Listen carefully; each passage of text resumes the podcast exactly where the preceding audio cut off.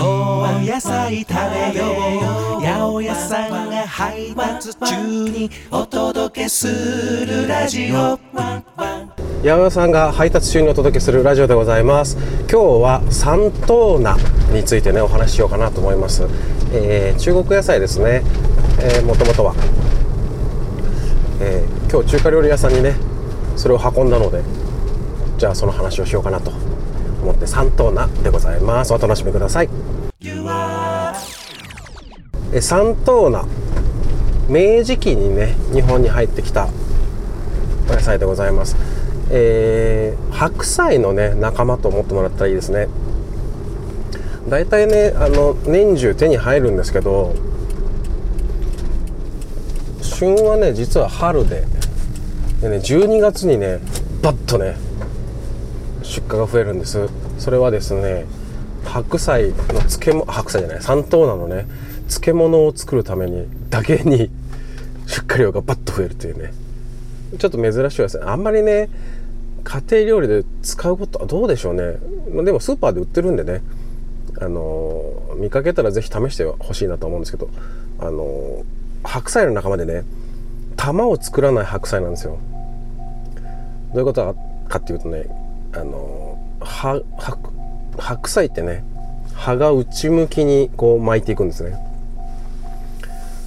だけどこの三等菜は白菜の仲間ですけど内向きに巻かずに外にね普通に葉っぱがこうパッと広がっている。こういうのをね非結球とかね半結球玉を結ぶですね。って書くんですけど。非結球とかね半結球とか言ったりします。他にもねあの呼び方がいろいろあって白菜とかね。あと京都ではですねこれややこしいんですけど白菜菜って呼ばれるんですね。白菜の菜っぱ。でも関東関関西ではですね結構雑な呼ばれ方をしておりまして他の種類の、ね、葉っぱ類と合わせてナッパってね とだけ呼ばれるっていうね。ところもあるそうです。はい、ね、栄養的にはねベータカロテンとかねたっぷり入っておりますよ。その他にもビタミンの C とか K 葉酸とかねカリウムカリシカリウムとかねカルシウムなんかもねたっぷり含まれております。ねカルシウムに至ってはですねなんと牛乳同じ重さの牛乳よりもねカルシウムがたっぷり入ってるんですね。だからねあの骨を元気にしたい時にもね役に立ってくれるお野菜でございます。いいね。踏切で電車待ちをしている時は落ち着いて喋れるからいいね。ね今時ね踏切もね僕が通る踏切ここともう一箇所ぐらいしかねない。都会だとどうしても高架が多いですからね。踏切渡るのね新鮮ですけれども。そう。で3等菜ねもし見つけてね使いたいなって思った時にどうやって使ったらいいか分かんないこと多いと思うんですよね。大体ねほうれん草とかね白菜小松菜あたりの代わりと思って使ったらいいですよ。なんでねあのほうれん草食べたかったけど今日はなんかちょっといつもより高いの高い高いわねみたいなね時はじゃあ三等菜を使ってみようかチャンスですね。ねまあ毎日スーパー行くっていうね人もいるでしょうけどねそうじゃない人もいるでしょうなんであのねちょうど安い時にね当たればいいですけどどうしても今日ナッパ葉っぱをね食べたかったのに高いわなんて時にねもしね3等菜が安く出てたら3等菜チャンスですよ。ねあのー僕運んでる中華料理屋さんねすごい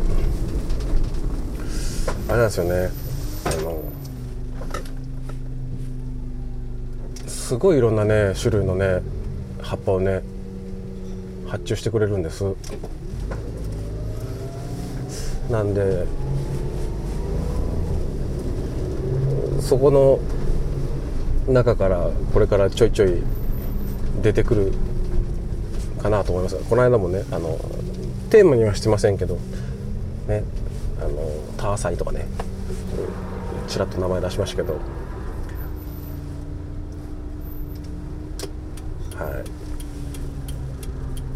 い。でね3トーナもしね使うとなった時にね是非試してほしいねレシピがあるんです。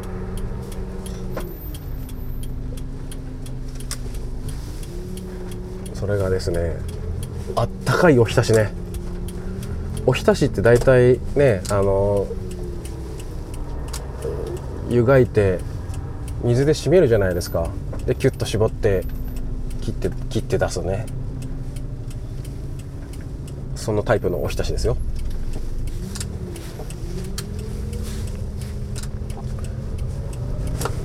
これをですね三等菜に関してはねあったかいまま食べるのがねいいんですね。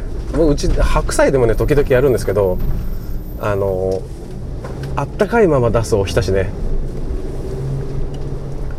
これがねなかなかまあ言ったら温野菜ですよね。すごい簡単なんでね。やっぱ茹でる茹でてその難点が一つあるとすればその熱い葉っぱをそのねあの茹でてざるに取り出した熱い葉っぱをどうやって絞るんだっていうね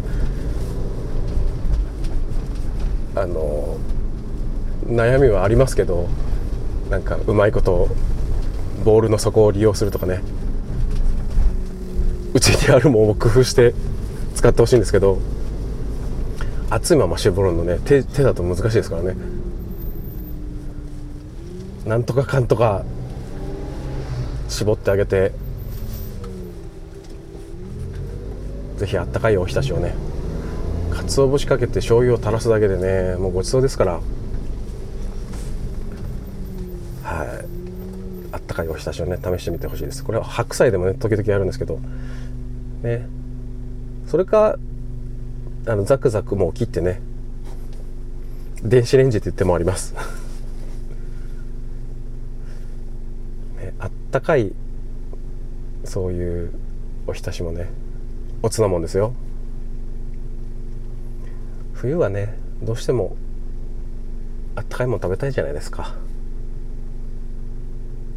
なんでそんなお料理も試してみてはいかがでしょうか。で白菜の仲間なんでねお鍋にもまだまだちょっとね春めいてきたとはいえね寒い日もありますからお鍋も美味しくいただける時期です。三等菜をお鍋に使うのもねありですよ。はい。もちろんね野菜炒めとかね。そんなにもバンバン使ってあげてください。はい。ということでねあのちょうど今息子は中3の息子は高校受験真っ只中です。ね、親がちょっとねちょっとお聞き苦しいかもしれないですけど鼻声でしょ？ちょっと風邪をひいてしまいましてうつさないように隔離生活をご飯だけ作って部屋に引っ込む隔離生活をねしばらく続けております。いや高校受験ね。僕はねあの中学校の時は超絶優秀な生徒だったんでねもうほぼ内申点だけで いけちゃうぐらいの志望校に行けちゃうぐらいの成績だったんですけどね。